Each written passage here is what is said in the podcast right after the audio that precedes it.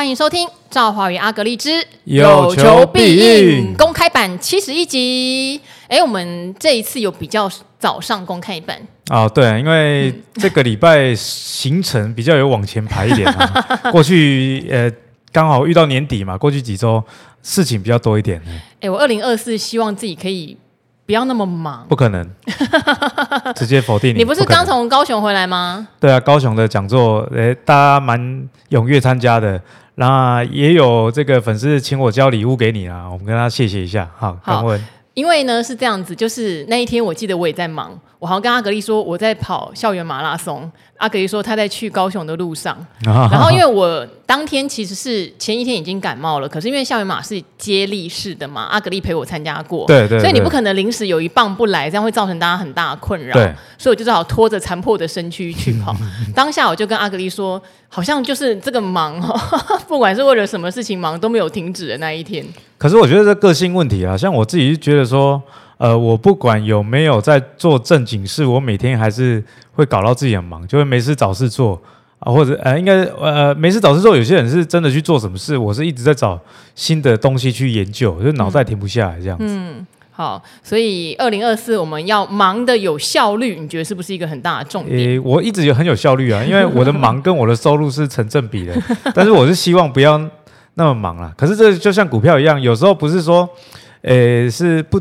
是不跌，但是就是啊，不是涨涨太多了，是就跌不下来。嗯、因为我那天在跑校园马，就有一个感想。就是像我们打垒球有没有，或者其他的运动，你都有休息的时候。例如说你上去打嘛，然后你可能上垒跑一跑，或者你没上垒，你就在旁边看别人打嘛，你都有休息的时候。对。可是你跑校园马是一个你不能停下来的路程，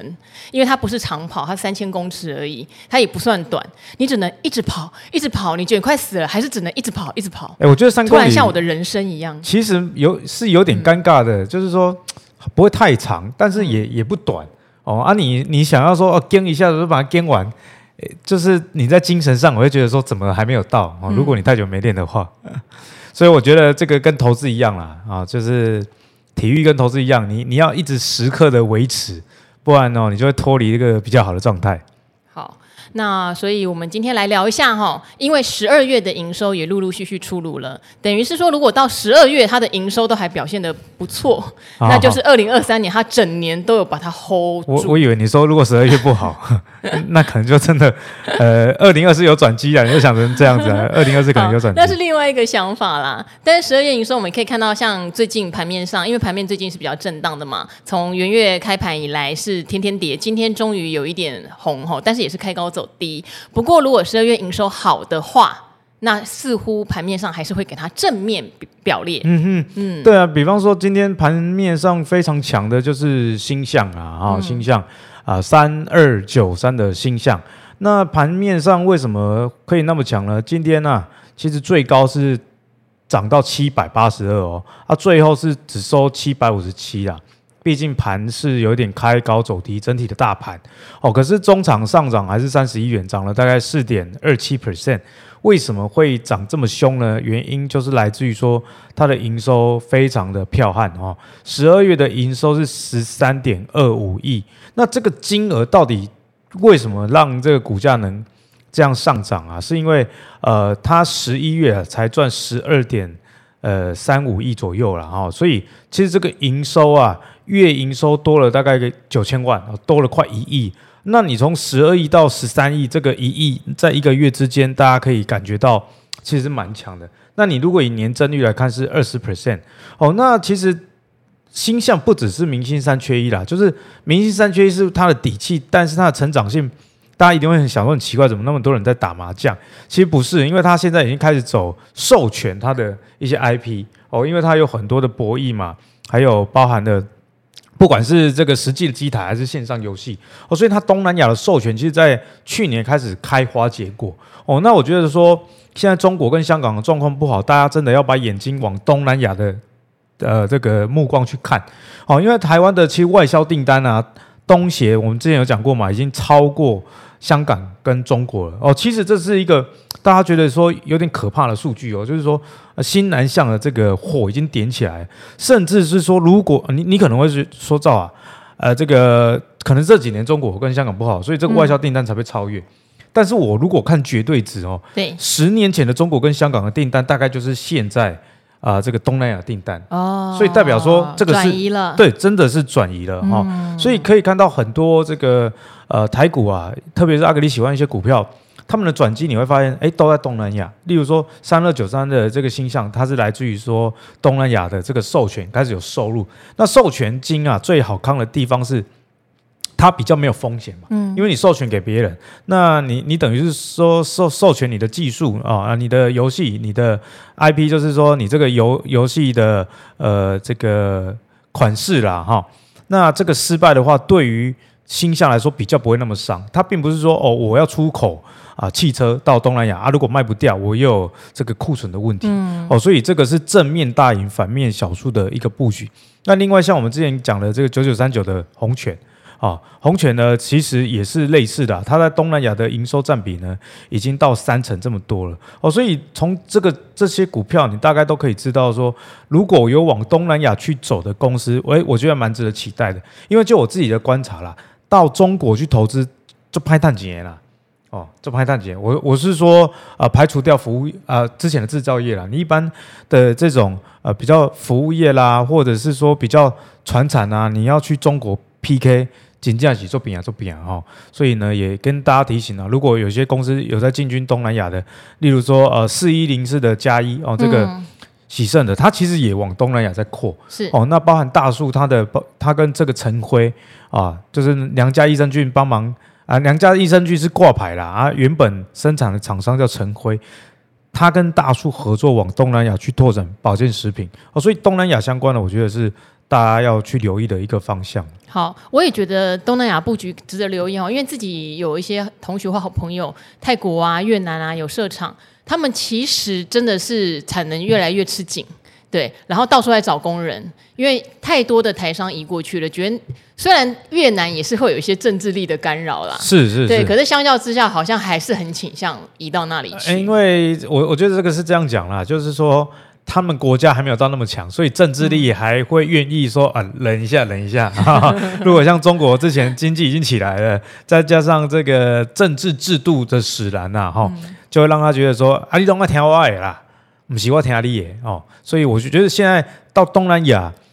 比较容易成功了，到中国是比较困难经营。嗯，这个确实是一个台商发展的状况，而且呃，东南亚人对博弈真的还蛮喜欢的哦，因为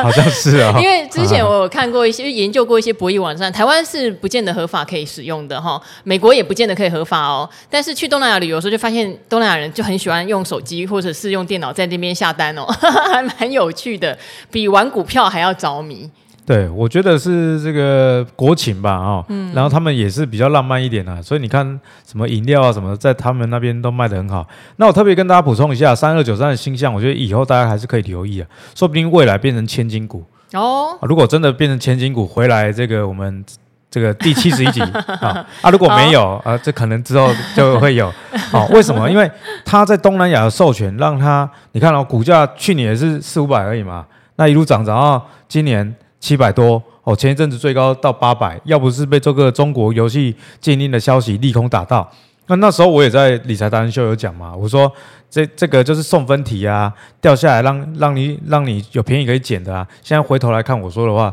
确实是对的。那它的授权呢，现在在美国也是开始有收入了，已经正式有啊、这个授权金入账哦，持续的越来越大，因为美国是好几个州嘛，那它在几个州先。成功了，它会扩及到其他的州。除此之外啊，欧洲的授权也正在进行哦，所以我觉得星象这家公司哈、从今天开始，你如果听阿格里讲，对他的印象不要再只有明星三缺一了，他的这个些博弈类的呃这个服务，透过授权的方式呢，已经帮他创造了获利的分身哦，所以星象我觉得。还是可以值得一看啊，但是短线上确实是说股股价位阶毕竟也高了哦，因为我觉得基本面是这样，就是基本面是用来万一股票不好的时候，你知道要减谁的，而不是说啊基本面很好就追。你也要知道现在大盘其实也还蛮震荡的。嗯，大盘震荡哈，有很多人说，哎，到底还有没有选举行情啦，或选后行情？其实我个人不太看什么选举行情。我还是会看美股的表现。对对对，对。那美股，我觉得它最近受压抑，是因为鲍尔的态度他又觉得大家太开心了，加上我们知道这个货柜航运那边有一些运价上涨的危机嘛，还有我觉得二零二四年啊，有一些过去报价比较惨的原物料都有可能在二零二四年报价反而会起来，我觉得它会加重一些通膨的预期，所以鲍尔不敢在这个时间点继续的呃去谈降息。他上次的谈话是讲说。嗯，他只能说在今年的年底之前有机会降息。讲到这样子哈，所以我觉得股市在短线上会有点压力，毕竟去年真的也涨很多。对对对，啊、嗯呃，因为台股呢，其实到去年年底大概本一比大概约二十倍啦，二十倍之前我们。啊，就有解析过嘛，其其实是蛮高的。嗯、哦，台股你只要本益比在十七倍以上啊，基本上就是前四分之一高的这个这个本益比了哈、哦。如果以整个大盘啊平均的水准来看，已经是前四分之一高了。那到现在二十倍，当然很容易因为一些风吹草动，那就有所震荡。那刚刚赵华讲到鲍尔谈话，我觉得可以从这个谈话啊得到两个观察。第一啦，如果你是持有债券的啊，人家都跟你说会。会降了啊！你就不要因为眼前哦，这个债债券殖利率又拉高，然后又在那边胡思乱想。还没买的人可以考量一下啦。手上有的，我觉得如果你没有说那么灵活，要短波段操作，没有什么好烦恼的。对，所以呢，债债券，我觉得说你还是照阿格力之前讲的啦，以这个基准利率为一个依归哦，它只是什么时候要降而已，它一定会降的，因为这个也不是我讲啊，包我自己都出来讲了哦。那你太过于的乐观，就会导致呃。你你可能在短短线上有去买比较高的债券，那暂时被套牢。我在这边安慰大家，如果有这种朋友的话，其实没关系啊，因为呃基准利率现在以历史上来看还是相对比较高嘛。就算你现在暂时套牢，呃，现在套牢是因为之前过度预期可能三月就降息哦。那之前我记得我也跟赵华我们一起聊过，说三月虽然市场认为是这样，但是你。别，你不要跟着市场的节奏去走啦，你只是只需要知道说大方向是会降息，这样就好了。嗯。那第二个观察是说，那既然呢降息的次数啦，或者是幅度啊，甚至是时间点，可能不如预期的情况之下，所以也有观察到过去一周的美元指数就转强了。哦，这个 K D K D 值从这个低档二十以下，那最近也勾起来了，这个就导致是说。你看外资今年啊，二零二四累积，其实在台股是卖超的哦。就一如我之前跟大家讲的，其实整个盘势你还是要看美元指数。那我觉得啦，这个也只是过程的波动，因为既然今年底之前哦，鲍尔说要降息的话，虽然一变来变去啦，啊，们可以今麦讲一下呢，啊，利利的动作起来呢，我觉得美元指数只是之前又跌太凶了，因为去年第三季不是这个股股市很惨嘛，那时候是美元指数又涨太凶。哦，因为预期说可能升息还会再多升一码，或者是说保持更、嗯、更久。对。结果第四季通膨有点软的时候，啊，美元指数又往下修正。是。哦，所以现在又回到过去那种预期的心态。哦，那跌跌太多了啊，又拉起来啊，之前是涨太多掉下去。所以我我觉得还是比较简单的，你知道说基准利率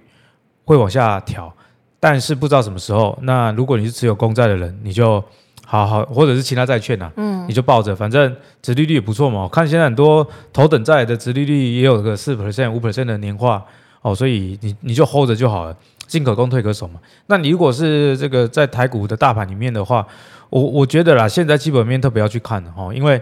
二十倍的本一比啊，股票也涨高了。如果它公布的这个成绩不如它题材的预期的话，这个修正的力道可能会比较大。好，那有很多人也会问一些债券的相关问题啦，例如说。像有人会问 ETF 能不能锁利哈，其实 ETF 是不能锁利的，必须讲你要买直债才有锁利的功能。但是 ETF 也没那么糟糕，因为它本来就会持有一些部位的债券，那些债券的殖利率有买在甜的位置。只是如果之后债券越来越贵，它的部位也变大，会不会去买一些殖利率没那么好的债券？也会哦，也会哦。所以你能够把价格哈，就 ETF 的价格买在一个相对甜的位置，还是蛮重要的哈。好，那这边的话。我有看到一些有趣的问题，因为这段时间的盘可能比较黏，所以有人持股会比较没有耐性。哈哈，我觉得这也算是一个万年题，可以来讨论一下，今年大家的投资策略需不需要微调或是改变观念？哈，这位我看应该是我们的老朋友，他还算蛮常留言的。他说呢，因为他是住在林口的小陈啦，对，好，应该是老朋友了。他说去年五月到现在，中心店已经演了两次上去又下来的戏嘛，那自己没有卖掉嘛？没有卖掉原因是因为还没有到满足点。但是有一次看到他飙上去后，他就透过技术指标跟筹码卖出哈。他说啊，他说曾经想这样啦，对，曾经想这样，但是因为坚持基本面的信仰，所以没有获利了结。但是事后论，他想卖出的那一天是一个相对的高点，所以他就说，到底要不要试试看沿着波段、沿着趋势去操作？那第二个会不会破坏了原本想的纪律，错失了？该有的果实哈，那当然他也写了一些基本面啦，就是有研读报告啦。因为中心店的研究报告网络上真的还蛮多的哈。那他就认为说，呃，如果近十年的盈余发放率七三趴来计算的话，殖利率有五趴啊哈，巴拉巴拉这些就是我们常常讲到的一些基本面题材哈。我想最大的问题还是在报上又报下的时候会怀疑我为什么要做价值投资。了解，嗯、那这个问题其实跟人生也很像、啊、哦。你你觉得说，呃，要有高学历，所以你像我当初念了博士，博士，那有很多人念了博士班之后，又嫌说这个博士班，呃，要花很久的时间，那毕业之后也不一定能找到对应的工作等等。其实这也是一个矛盾的想，嗯，但其实也是一个矛盾的想法，对对对，对，对，因为你当初选的时候就应该知道，他、啊、本来就会念很久了，啊，本来风险。就有可能就是找不到对应的工作，对，因为高学历，你你也的能力也必须要对得起你的学历，人家才要请你，因为他不可能用比较低的薪水聘你嘛，他会想说，那这样子你可能自以为你念到博士文了，还不如去请个大学生，对，好好很多企业有这种想法，对啊，所以呢，其实我觉得啦，很简单来破解这一题哈，就是说你到底想怎么样？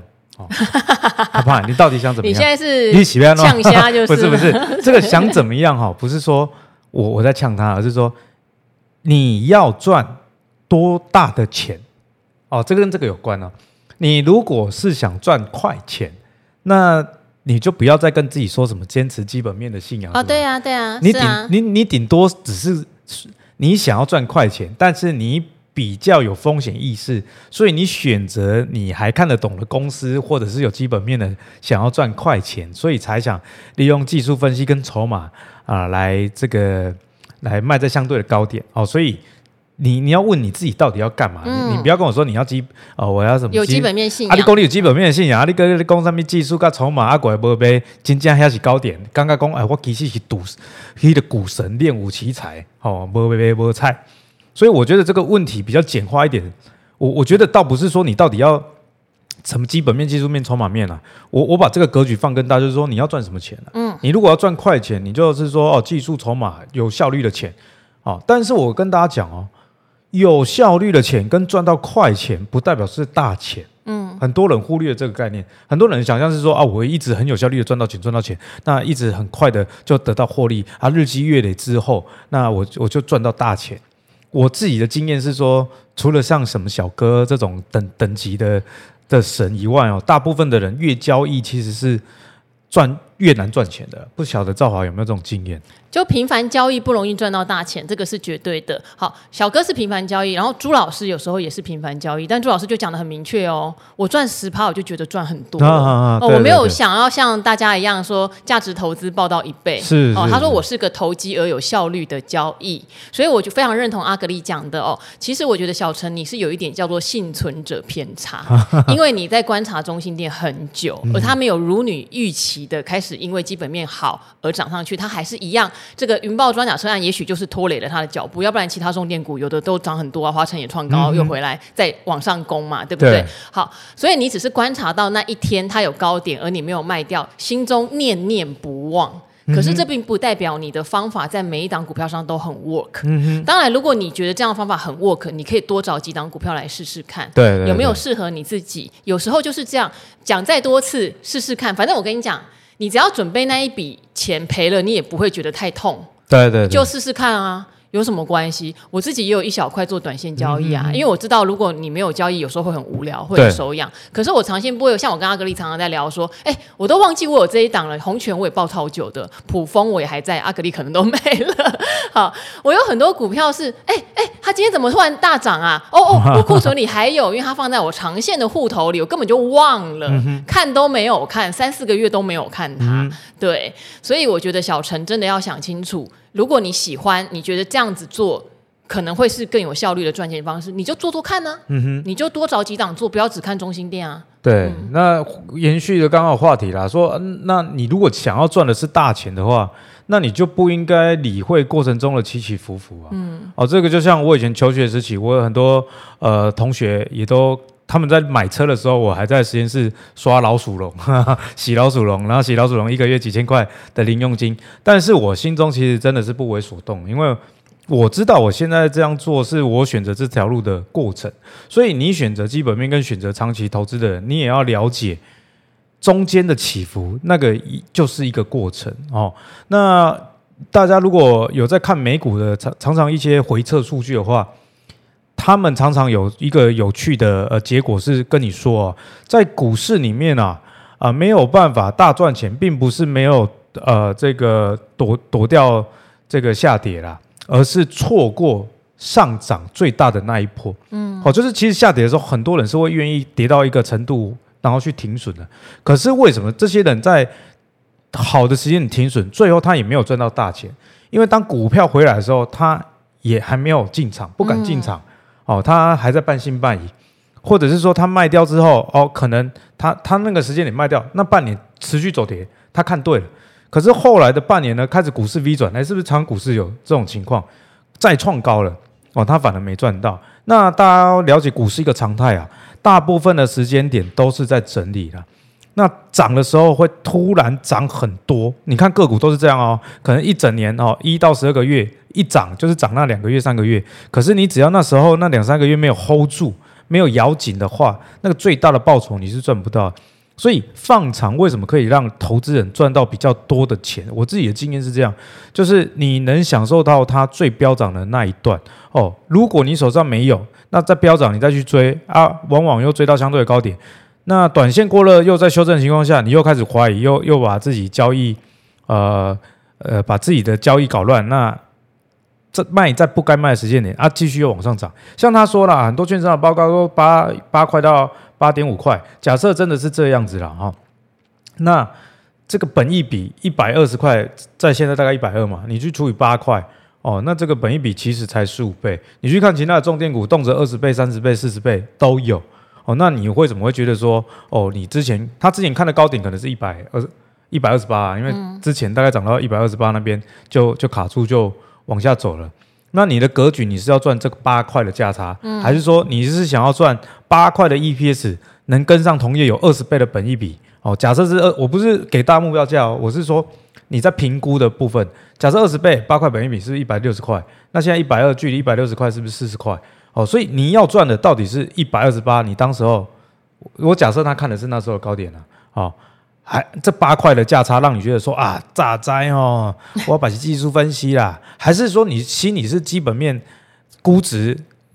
看的是这四十块？就看你选择哪个，没有标准答案。因为价值投资的话，我们可以蛮容易判断出它现在叫做相对有价值或者相对低点，可是确实不可能知道说哦，它要飙了，它突然大涨了。有时候突然大涨，我们两个也会互相 check 说，到底为什么需要这段时间涨这么多？可是如果你没有抱住它，那后面在大涨的时候，你当然不会参与它。嗯、我觉得阿格力讲的很好哦，你只是想要赚那个八块十块吗？还是当初你对他的想法是什么？如果长线抱着对你来说是一件辛苦的事。那我觉得可能真的要思考一下，什么样的交易策略，你的心情会比较平静比较好。对啊，那最后补充哦，中心店十二月营收刚好在这个一月八号，也是礼拜一，今天已经公布了啊，十二月的营收二十点一六亿，是去年第二高的营收。嗯，哦，那年增率呢是二十八 percent，非常的强哦。那一整年的营收当然也是历史新高了。那十二月的营收呢，月增又月增十 percent。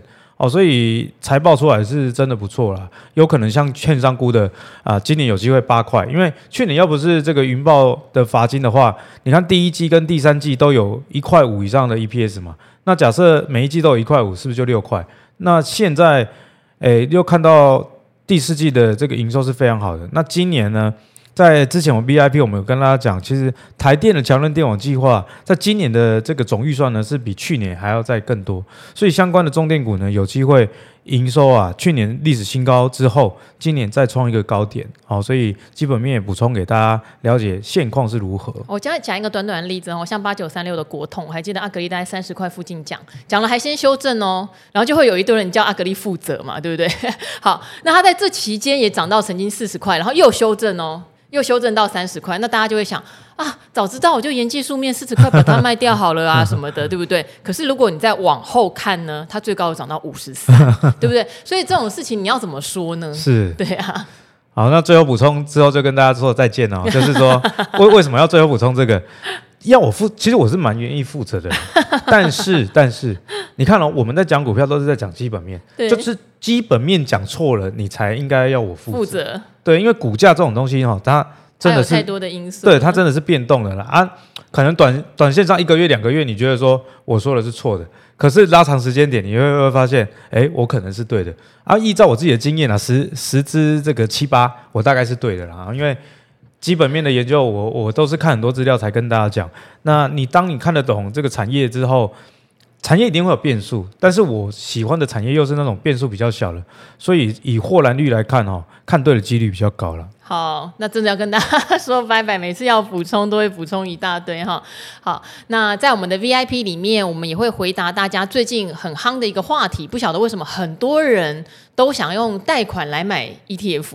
不晓得是不是因为去年高息 ETF 真的表现太好了，而且都是指明说要买高息的哦。对，都指明说要买高息 ETF，然后还很细哦，有的还把他的持股名单还丢给阿格力，对，然后有的人把他的人生规划也丢给我们，所以我们在 VIP 里面 好好的再来聊一下好不好？到底需不需要借钱来买高息 ETF？还有怎么样决定买股票还是买房子啦？好，好，那我们今天这一集就先到这边喽，大家 VIP 见喽，拜拜，拜拜。